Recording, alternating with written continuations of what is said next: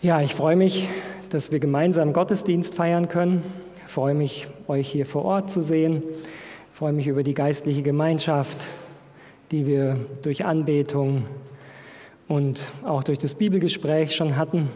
Und ich freue mich auch auf die Zeit, die jetzt vor uns liegt. Ich freue mich auch über diejenigen, die von zu Hause aus zuschauen, auch von, mit der Gemeinde sich verbunden fühlen. Es ist eine Zeit, die jetzt doch schon länger dauert auch. Und trotzdem weiß ich, dass es sehr viele Gemeindeglieder gibt, die regelmäßig dabei sind, die sich sehr mit uns verbunden fühlen, die wir hier vor Ort sind. Und ich glaube, es ist schön, dass wir diese, dieses Gefühl der Verbundenheit auch haben dürfen, auch über technische, durch die technischen Möglichkeiten, die wir heute haben. Und ich kann euch alle nur ermutigen, wirklich die Chancen auch zu nutzen die, die momentan nicht kommen können. Ruft ab und zu an. Wenn es nur an wenigen Menschen hängt, dann ist es immer ein bisschen wenig. Aber wenn wir alle das tun, was wir können, wenn wir alle zwei, drei Glaubensgeschwister pro Woche anrufen, dann hilft es doch, dass wir verbunden sind und dass wir gemeinsam auch durch diese Zeiten gehen. Und ich glaube, das ist wichtig. Denn zu all den Herausforderungen, die die Pandemie bringt, sind ja auch die persönlichen Themen, die immer da sind, die persönlichen Einschränkungen, Schwierigkeiten, die man erlebt, die Zweifel, mit denen man zu kämpfen hat, die Rückschläge. Und es ist wichtig, dass wir trotzdem verbunden sind, dass wir füreinander eintreten, dass wir aneinander denken und dass wir uns gegenseitig ermutigen, so wie, wir es auch im Hebräerbrief im Moment im Bibelgespräch an einigen Stellen immer wieder auch lesen. In der Predigt heute möchte ich die Predigtreihe über Matthäus 24, die wir jetzt schon einige Male hatten, fortsetzen. Das letzte Mal war ja am 14. Januar mit der Predigt über das entscheidende Zeichen. Damals habe ich einen gewissen Teil übersprungen und den möchten wir uns heute noch anschauen. Es ist eine herausfordernde Zeit. Durch die Pandemie und damit verbundene ähm, Geschehnisse sind viele am Überlegen. Wo stehen wir? Gerade als Adventisten sind wir ja von Anfang an mit einem Blick ausgestattet, zu schauen, wie sind die Umstände der Welt. Und kann es sein, dass das Zeichen der ähm, des Wiederkommens von Jesus sind. Wir haben wichtige Dinge festgehalten, die ich nochmal an den Anfang auch heute von einem herausfordernden Thema, wie ich zugebe, stelle, nämlich Gott ist Liebe. Das ist die Offenbarung der Bibel, das ist die gute Nachricht, Gott ist Liebe, er kümmert sich um uns und das gilt auch für die Zeit des Endes. Das ist eine unserer Aufgaben, das auch zu zeigen, dass der gleiche Gott, der uns erlöst hat, der Jesus als seinen Sohn auf die Erde gesandt hat zu unserer Erlösung, dass der gleiche Gott auch in den letzten Phasen dieser Weltgeschichte da ist und sich um uns sorgt. Und wir haben angeschaut, wie sind wir vorbereitet auf das, was kommt, wenn wir mit Jesus verbunden sind wenn wir mit unserem hohen Priester verbunden sind, wenn wir ihn kennen und wenn das, was wir tun, nicht nur äußere Form ist, sondern wirklich wir mit unserem Herzen auch verbunden sind. Wir haben uns angeschaut in Matthäus 24 in der Frage eben der Zeichen, dass verschiedene Dinge eben genannt waren, die wie so ein eine Landschaftsbeschreibung sind, dass wir wissen, jawohl, wir sind auf dem richtigen Weg. Haben aber auch gesehen, es ist der Anfang der Wehen. Und wir haben dann gesehen, ähm, Verfolgung und Hass, Abfall und Verrat sind auch Dinge, die Jesus beschreibt, auch vor der Zerstörung Jerusalems. Und wir haben gesehen, der Höhepunkt, das was Matthäus 24, was uns Jesus eigentlich zeigen will, sind diese zwei Reiche. Und diese zwei Reiche, die sich entwickeln eben und immer mehr ausreifen bis zu Jesu Wiederkunft. Wir hatten auch schon festgestellt, dass die Zeit des Endes die Zeit eben der Reife, der Ernte ist. Und es gibt eben das Reich Gottes, die gute Nachricht der Liebe, das Bild des Charakters Gottes, das er uns schenken möchte, und eben das Reich des Feindes, wo Lieblosigkeit herrscht, Egoismus und das sich aber auch in ja, einem falschen Gottesbild zeigt und was dazu führt, dass die Liebe erkalten wird. In der letzten Predigt haben wir eben geschaut, an, uns angeschaut, dass es ein Zeichen gab, das die Zerstörung Jerusalems unmittelbar ankündigt. Und wir haben gesehen, dass man in Matthäus 24 sehr deutlich sehen kann, dass es eben auch ein Zeichen gibt, das direkt vor der Wiederkunft Jesu genannt wird. Jetzt haben mich einige gefragt und haben gesagt, ja, aber da gibt es doch noch so viel mehr. Wie ist das zum Beispiel mit dem Spätregen? Kommt es dann alles überhaupt nicht vor? Und ich kann nur sagen, man kann nicht in eine Predigt alles reinpacken an Themen. Von dem her ähm, muss man manchmal auch Geduld haben. Wir werden auf einige, die absolut wichtigsten ähm, unserer adventistischen Schlagworte auch eingehen im Laufe der Zeit. Aber Jetzt sind wir bei Matthäus 24 und wir haben gesehen, dass bei Matthäus 24 durch die Struktur Jesus halt dies zeigt. Wir haben noch die Bücher Daniel und Offenbarung und verschiedenes anderes, aber in Matthäus 24 sehen wir eben das Ziel, das Jesus vor allen Dingen uns in all dem auch geben möchte, ist das Wissen, dass er dahinter steht, dass er die Dinge in seiner Hand hat. Und wir haben auch gesagt, dass diese Zeichen an Sonne, Mond und Sternen ja zu einem kleinen Teil schon vor der Anfangszeit unserer Freikirche sich erfüllt haben. Aber wir haben auch gesehen, das kann nicht die endgültige Erfüllung sein, weil es zu klein, zu regional, zu unbedeutend war, um wirklich das, was hier steht, die Kräfte der Himmel kommen ins Manken, um das erfüllen zu können. Heute möchte ich hier mit euch einsteigen in den Versen, die wir das letzte Mal übersprungen haben. Matthäus 24, Vers 21, es geht jetzt um die Zeit nach der Zerstörung Jerusalems. Denn es wird dann eine große Bedrängnis sein, wie sie nicht gewesen ist vom Anfang der Welt bis jetzt und auch nicht wieder werden wird. Und wenn jene Tage nicht verkürzt würden, so würde kein Mensch gerettet werden. Aber um der Auserwählten willen werden diese Tage verkürzt. Die große Bedrängnis, was ist hier damit gemeint? Zum Glück müssen wir nicht groß ähm, mutmaßen, sondern wir haben einen inspirierten Kommentar im Buch vom Schatten zum Licht, lesen wir. Die Gemeinde wurde nicht während der gesamten Zeit dieser 1260 Jahre verfolgt. In seinem Erbarmen verkürzte Gott diese Feuerprobe für sein Volk. Der Herr sprach von einer großen Trübsal, die über die Gemeinde kommen sollte, mit folgenden Worten. Und wenn diese Tage nicht verkürzt würden, so würde kein Mensch selig werden. Aber um der Auserwählten willen werden diese Tage verkürzt. Durch den Einfluss der Reformation wurde die Verfolgung schon vor 1798 eingestellt. Wen es ausführlicher interessiert, empfehle ich, das Buch an der Stelle zu lesen. Wir haben in der letzten Predigt ja schon festgestellt, dass Jesus in Matthäus 24 im Buch Daniel ist. Erinnert euch, bei der Zerstörung Jerusalems hieß es, wenn ihr sehen werdet das Gräuelbild der Verwüstung an heiliger Stätte, Daniel Kapitel 9. Und so auch hier mit dieser Zeit der Trübsal sehen wir, dass Daniel 7 gemeint ist.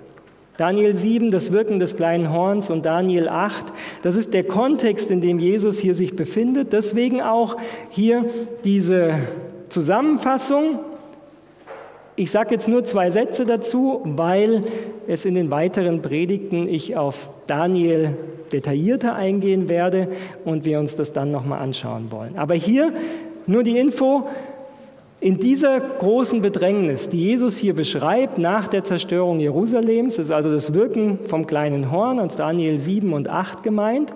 Und diese Zeit wurde verkürzt, denn sie wird in Daniel 7 mit den 1260 Jahren bis 1798 ähm, dargestellt. Es war eben die Zeit, wo es keine Bibeln gab, wo das Wort Gottes schwer war zu erreichen, wo Menschen, die an der Bibel festgehalten haben, verfolgt worden sind Und diese Zeit würde verkürzt werden. Und wir sehen, die Reformation hat eben vor dem festgelegten Zeitpunkt 1798 stattgefunden. Und dadurch wurde die Bibel den Menschen wieder zurückgegeben. Und wir leben heute in einer Zeit, wo wir eben freien Zugang zur Bibel haben. Und nicht nur zu einer Bibel, sondern zu verschiedensten Übersetzungen. Und wir können uns gar nicht auskennen in der ganzen, in der ganzen Angebotsvielfalt, die wir heute an Bibeln haben. Allein, wenn wir deutsche Bibeln anschauen, die Auswahl an gedruckten Bibeln und an Bibeln, die wir auf unseren elektronischen Geräten haben, ist immens. Und ich glaube, dass es so selbstverständlich für uns ist, dass wir oft verlernt haben, was das für ein Segen ist. Was das für ein großer Segen ist, den wir haben, dass wir eben nach dieser Zeit der Bedrängnis sind. Nochmal ein Satz, man muss auch aufpassen, manchmal haben Worte in der Bibel verschiedene Bedeutungen, verschiedene Kontexte. Und man darf in der Bibel auch nicht, wo man einmal das Wort Bedrängnis findet, es an andere Stelle mit der gleichen Bedeutung setzen. Also in Daniel 12 finden wir noch einmal eine Bedrängnis, die direkt vor Jesu Wiederkunft ist. Gehen wir weiter. Wie gesagt, den Teil werde ich noch einmal ähm, drauf eingehen, ist aber heute nicht das Zentrum. Wie geht Jesus weiter?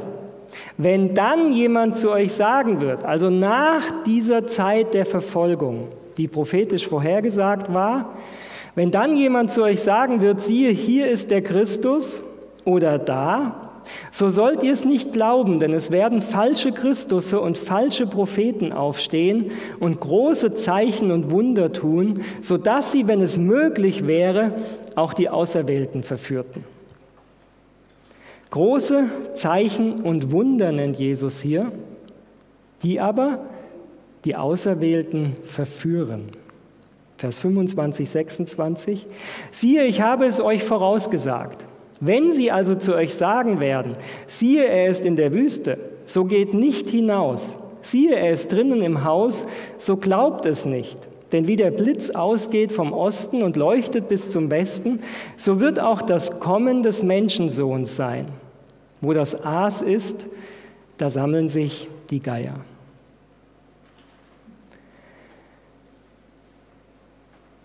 Wenn wir das lesen, dann merken wir, wo Jesus den eigentlichen Fokus der Endzeitrede setzt. Wir setzen ihn oft auf den Zeichen und denken darüber nach, wo stehen wir denn in diesen Zeichen. Wenn wir aber anschauen hier, worum es eigentlich geht, dann ist der große Kontext, das Zentrum, die Warnung vor Verführung. Darum geht es Jesus in Matthäus 24. Die Zeichen sind wie eine Landschaftsbeschreibung, die uns helfen sollen zu sehen, wir sind auf dem richtigen Weg. Das, worum es Jesus aber geht, ist, dass wir vorsichtig sein sollen wegen Zeichen und Wundern, dass wir verführt werden können. Wenn wir uns den Vers nochmal anschauen, das, was Jesus hier sagt, wie der Blitz ausgeht vom Osten und leuchtet bis zum Westen, so wird auch das Kommen des Menschensohns sein. Damit sagt er, die Wiederkunft Jesu kann niemand verpassen. Wir brauchen keine Angst haben, dass wir die Wiederkunft verpassen können. Das ist so offensichtlich, das werden alle mitbekommen. Wo das Aas ist, da sammeln sich die Geier. Ein Bild damals, genauso wie man so eine Horde von Geiern, die sich über einem Aas getroffen haben, wie man die nicht übersehen kann. Genauso werden wir die Wiederkunft Jesu nicht übersehen. Der Fokus, die wirkliche Warnung ist nicht, passt auf, dass ihr wachsam seid, damit ihr die Wiederkunft nicht verpasst, sondern der wirkliche Fokus, die wirkliche Warnung ist vor Verführung. Warum? Wenn wir uns noch einen Bibeltext aus der Offenbarung anschauen, Dann lesen wir, und ich sah aus dem Rachen des Drachen und aus dem Rachen des Tieres und aus dem Munde des falschen Propheten drei unreine Geister kommen, gleich Fröschen. Es sind Geister von Dämonen, die tun Zeichen und gehen aus zu den Königen der ganzen Welt, sie zu versammeln zum Kampf am großen Tag Gottes des Allmächtigen.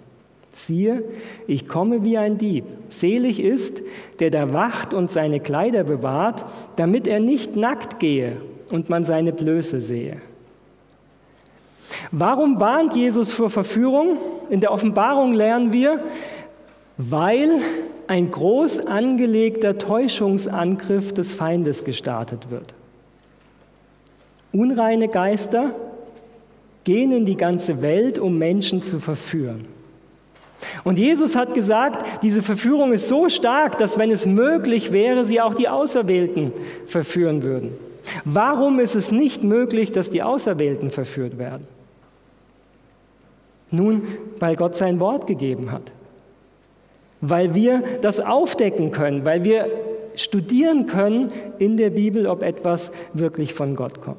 Das Ziel dieser Verführung sehen wir hier auch. Selig ist der da wacht und seine Kleider bewahrt, damit er nicht nackt gehe. Biblisch gesehen geht es hier, Offenbarung 3, noch als im Hinterkopf zu haben, geht es um das weiße Kleid der Gerechtigkeit. Also die Vergebung, die, Jesus uns schenkt, die Erlösung, die Jesus uns schenkt. Das ist hier der Fokus. Diese, diese Verführung soll also dazu führen, dass wir unsere, unser Heil in Jesus verlieren. Unser Bewusstsein der Rechtfertigung, unser Bewusstsein von Jesus angenommen zu sein. Unser Bewusstsein, dass Jesus uns vergibt. Zugegeben, das sind keine leichten Gedanken darüber nachzudenken. Wir denken lieber, geht mir auch so, über den guten Charakter von Jesus nach. Wir denken darüber nach, was Jesus alles für uns getan hat, wer er ist und wie sicher wir uns sein können, dass er uns liebt und für uns da ist. Aber genau dieser Jesus warnt uns eben auch vor Verführung. Und deswegen müssen wir es ernst nehmen als eine Botschaft der Liebe. Das ist keine Botschaft der Drohung und keine Botschaft, naja, pass auf, kümmere dich mal drum. Das ist ein Test und erst wenn du ihn bestehst, das ist nicht der Hintergrund, so ist Gott nicht. Aber wir leben einfach nicht auf einem Spielplatz, sondern wir leben in einem Kriegsgebiet. Und wir haben nicht nur die Seite Gottes, die alles dafür tut, was wichtig ist zu unserer Erlösung. Wir haben auch die andere Seite. Und deswegen dürfen wir auch nicht naiv in die Welt gehen und überall nur Gottes Liebe sehen, sondern wir dürfen auch einen Blick dafür haben, wovor die Bibel uns warnt.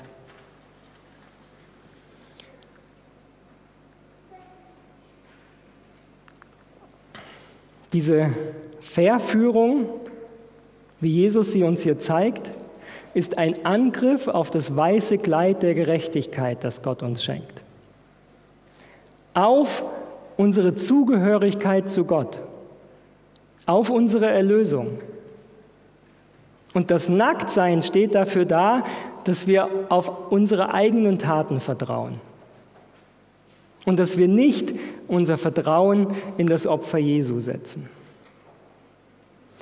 Nun gibt es für Verführung zwei Möglichkeiten. Die eine Art der Verführung ist, dass sie uns auf einen Weg lockt, von dem wir wissen, dass er falsch ist. Gutes Beispiel, biblisch, David und Bathseba. Bathseba, eine verheiratete Frau, Allein der Anblick war für David eine Verführung, aber zu keiner Zeit in diesem, zu keinem Zeitpunkt in diesem Geschehen wusste David nicht, dass das, was er hier macht, schwierig ist, dass es nicht unbedingt Gottes Wille ist. Versteht ihr, worauf ich raus will? Also David war sich bewusst von Anfang an, das ist jetzt eigentlich nicht okay, aber es ist schön Und deswegen gehe ich weiter. Versteht ihr? Das ist eine Art der Verführung, die wir ja auch heute im Sprachgebrauch haben. Verführung in dem Sinn, dass wir genau wissen, dass etwas nicht so gut ist. Aber es scheint eben Spaß zu machen. Und wir lieben es. Und wir reden uns ein, naja, so schlimm ist es doch gar nicht. Ist ja nur ein bisschen. Kann ja jederzeit aufhören. Wird schon nicht so schlimm sein. Welche Verführungen haben wir heute, die uns das weiße Kleid der Gerechtigkeit rauben können? Und ich möchte nur kurz den Gedanken anspringen, wir haben heute so viele Möglichkeiten, Dinge zu tun. Wir sind oft so eingebunden, was wir zu tun haben, was für Beruf, Familie, Haushalt halt zu tun ist. Kann es sein, dass wir manchmal in der Gefahr stehen, uns die Zeit der Gemeinschaft mit Gott, um uns dieses weiße Kleid wirklich jeden Tag schenken zu können? Dass das manchmal in Gefahr steht? Und kann es sein, dass es so viele andere schöne Dinge gibt, wenn wir heute nur an die Möglichkeiten vom Internet denken, von der Möglichkeiten, uns zu unterhalten denken, dass es so viele andere Dinge gibt, die schöner sind, als sich jetzt Zeit für Jesus zu nehmen? Und manche Dinge vielleicht, wo wir genau wissen, naja, so toll ist es jetzt nicht, sollte ich mir vielleicht nicht anschauen.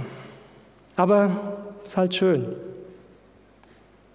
Und Schritt für Schritt verlassen wir den Ort, wo wir eigentlich sein sollten.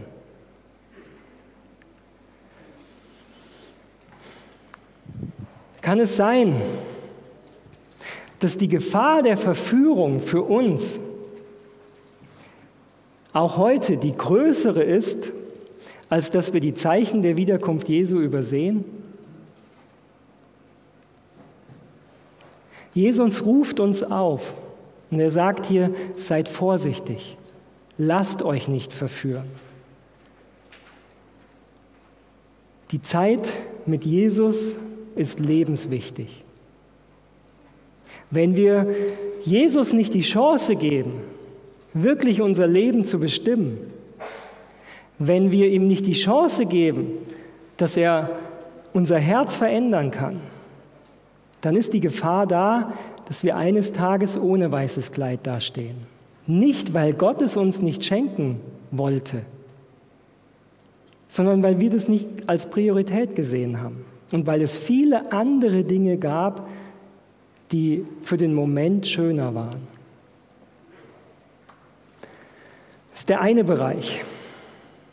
Der andere Bereich von Verführung ist aber der subtilere. Nämlich, dass wir einen Weg einschlagen, von dem wir denken, er sei der richtige. Aber es ist eigentlich der falsche Weg. Verführung in diesem Sinne betrifft nicht Menschen, die davon über, also die wissen, dass sie auf dem falschen Weg über, äh, unterwegs sind, sondern Verführung hier meint, dass ich genau, dass ich denke, das ist der gute und richtige Weg, dass ich denke, ich bin auf dem richtigen Weg unterwegs, aber es ist gar nicht der richtige Weg. Und auch das ist eine reale Gefahr in dem, was Jesus uns hier sagt.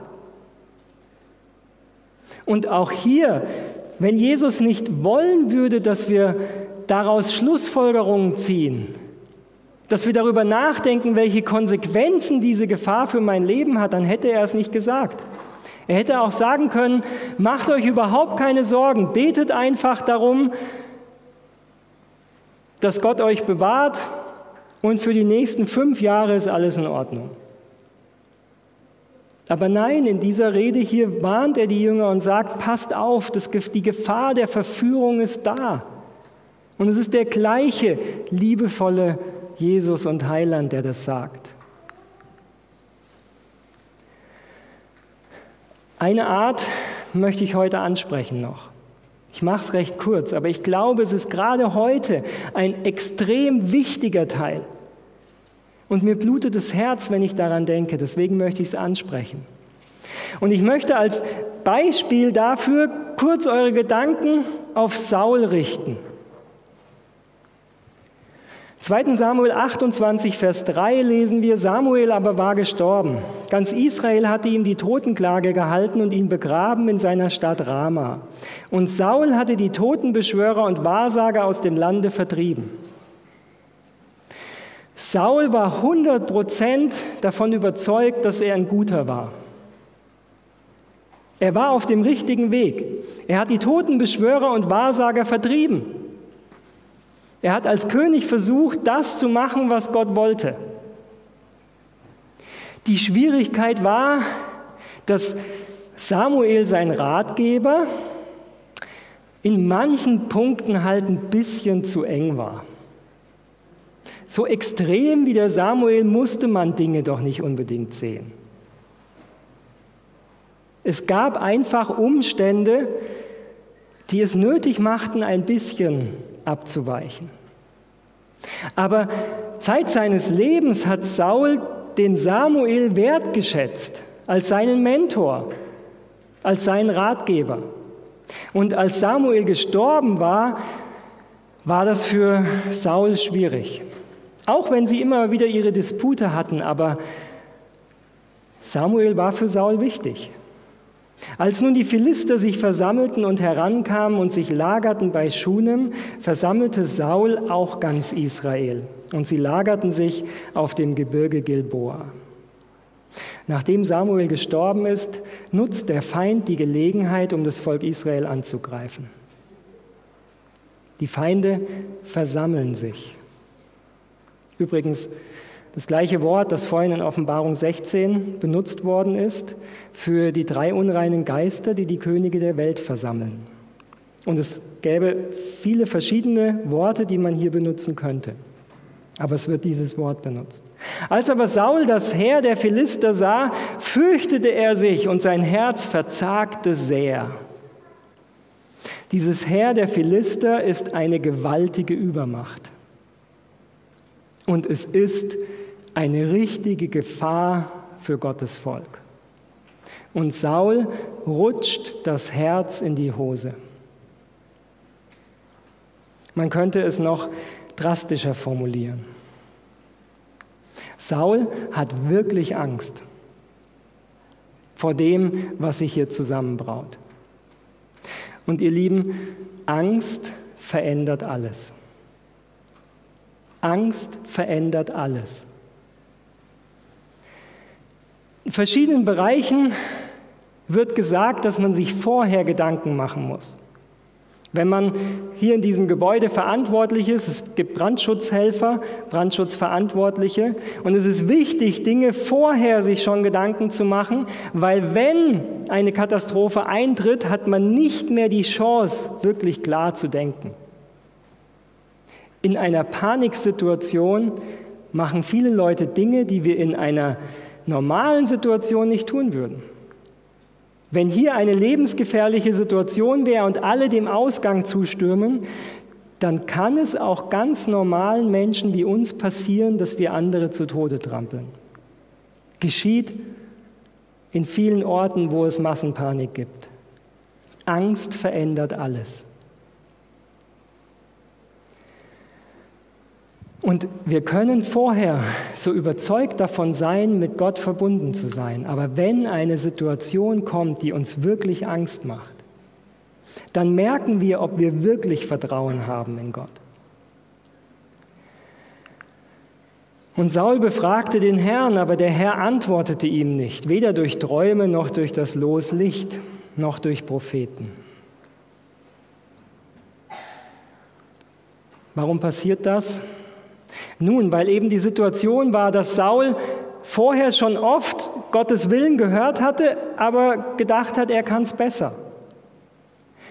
Und dass er das auch nicht eingesehen hat, dass es ein Fehler war. Und so ist hier eine Situation, wo er Gottes Willen jetzt haben möchte, weil er die Angst hat, aber es kommt keine Reaktion. Da sprach Saul zu seinen Knechten, sucht mir eine Frau, die Tote beschwören kann. dass ich zu ihr gehe und sie befrage. Seine Männer sprachen zu ihm, siehe, in Endor ist eine Frau, die kann Tote beschwören. Aus unserer Sicht auf den ersten Blick völlig unverständlich, wie Saul zu diesem Schritt kommt. Und ich bin davon überzeugt, dass es gar nicht so weit von uns weg ist. Ich werde es gleich erklären. In der Situation der Angst sehnt er sich nach dem Beistand. Und warum geht er zu dieser Totenbeschwörerin? Ich glaube, dass ihm nicht bewusst war, dass das ein Fehler ist. Warum? Er hatte gute Motive. Er hat sich mit diesem Schritt nicht von Gott losgesagt, aus seiner eigenen Überzeugung. Er wollte Samuel sprechen. Er wollte eine Botschaft von Gott weil in dieser Situation ihm das, was er wusste, nicht gereicht hat. Merken wir das? Es war von ihm keine bewusste Abkehr von Gott. Er wollte Samuel sprechen, der, der ihm schon immer die Botschaften von Gott gesagt hat. Und deswegen in dieser Situation geht er einen Weg wie vorher, wo er denkt, na ja, so ganz in Ordnung ist es nicht, aber ich habe keine andere Möglichkeit, ich brauche eine Nachricht von Gott. Und es ist die Art, wie er denkt, jetzt in dieser Situation Nachricht von Gott zu bekommen. Die große Frage dahinter ist, wem vertraue ich? Wenn ich wirklich Angst habe, wem vertraue ich dann?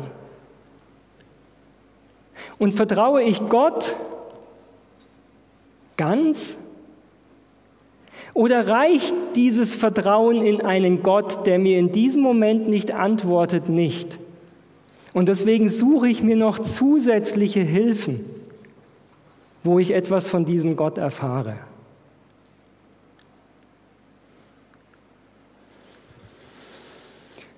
Warum glaube ich, dass es für uns heute relevant ist? Wie sieht es denn mit der Frage aus, wann Jesus wiederkommt?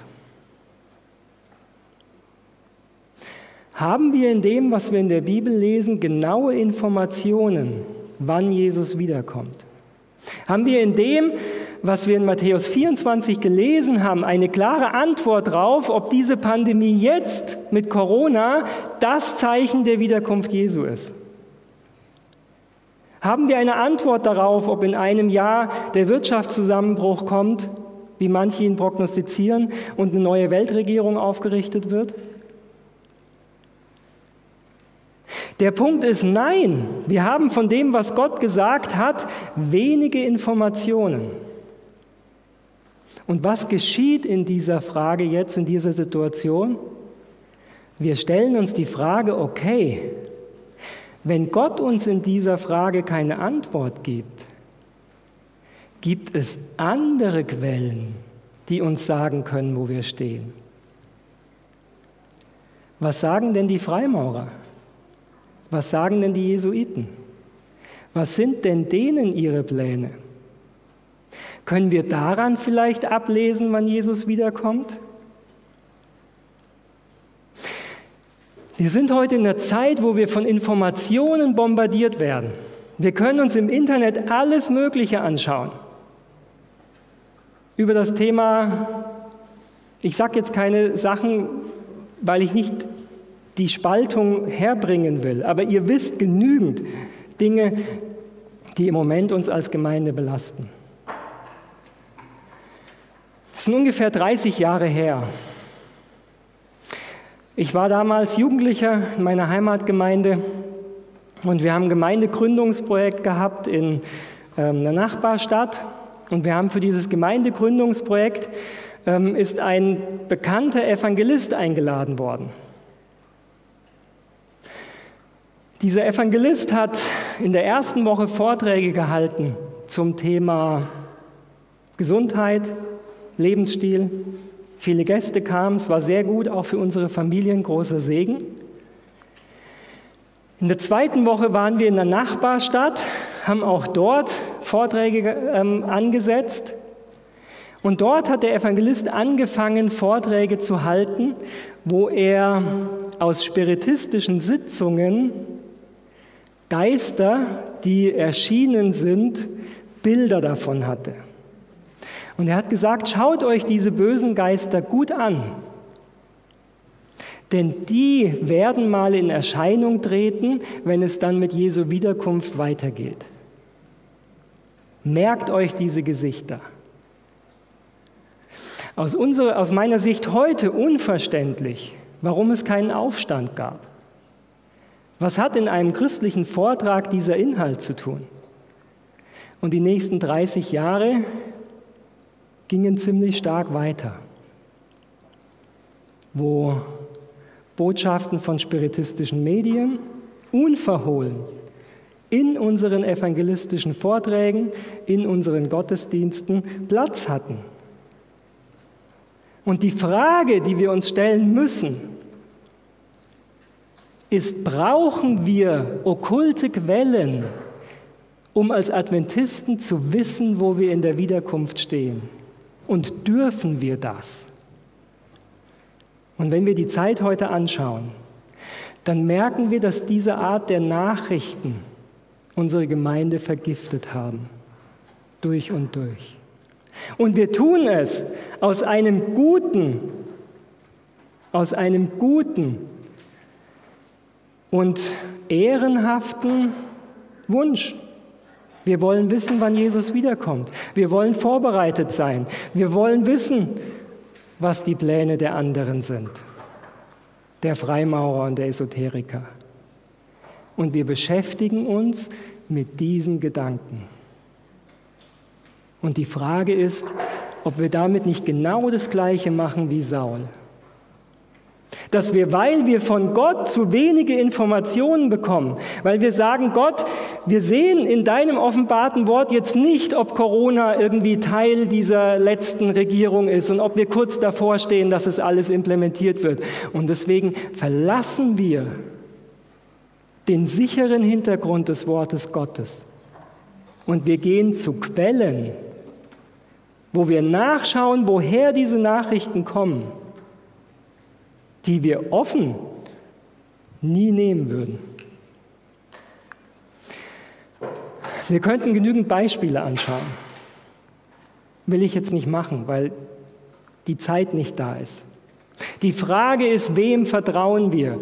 In Jesaja 8 lesen wir, wenn sie aber zu euch sagen, ihr müsst die Totengeister und Beschwörer befragen, die da flüstern und murmeln, so sprecht, soll nicht ein Volk seinen Gott befragen?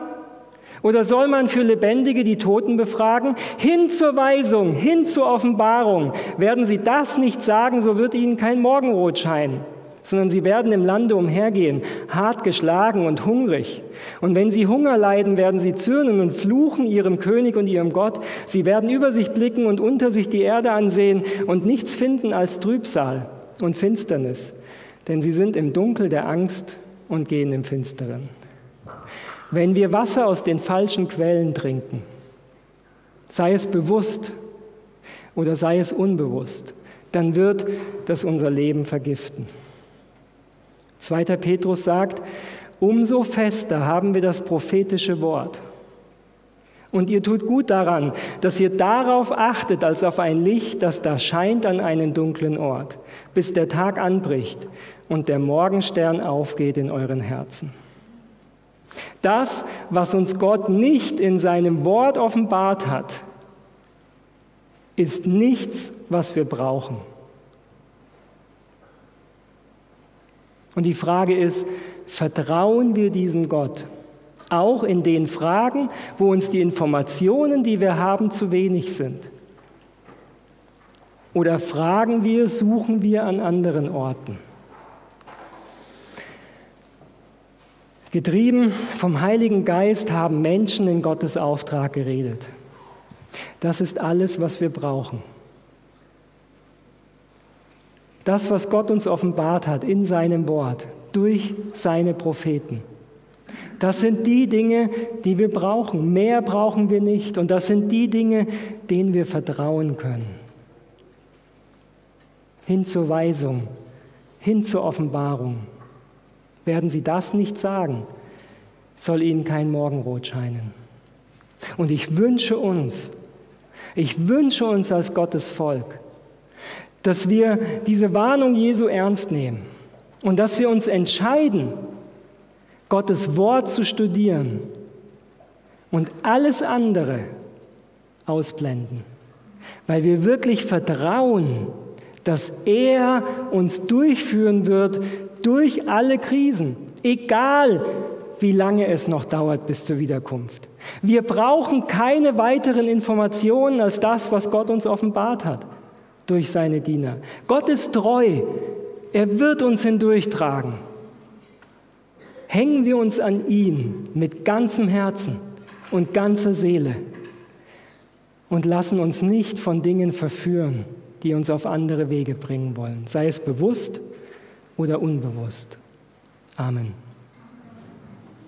Lieber Vater im Himmel, Herr Jesus, danke dafür, dass du auf die Erde gekommen bist. Du hast uns den Vater im Himmel offenbart. Du hast uns sein liebevolles Vaterherz gezeigt und dass er bereit ist, alles zu tun für uns, was wichtig ist. Und Herr Jesus, du bist für unsere Schuld ans Kreuz gegangen.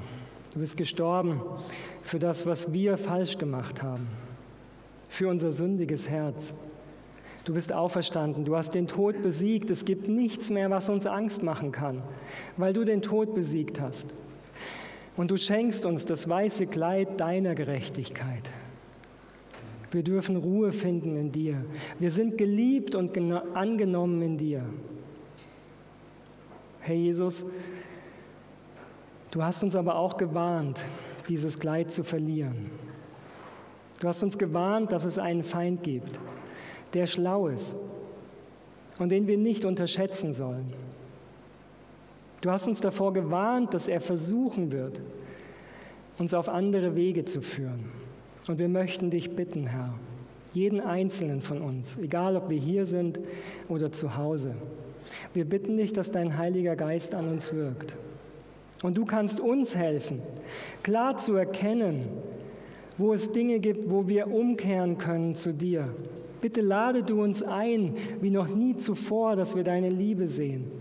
Hilf uns dir zu vertrauen und du weißt, wo wir Verführungen nachgegeben haben, obwohl wir eigentlich wissen, dass es nicht so gut ist, obwohl wir eigentlich wissen, dass wir zu was anderem berufen sind.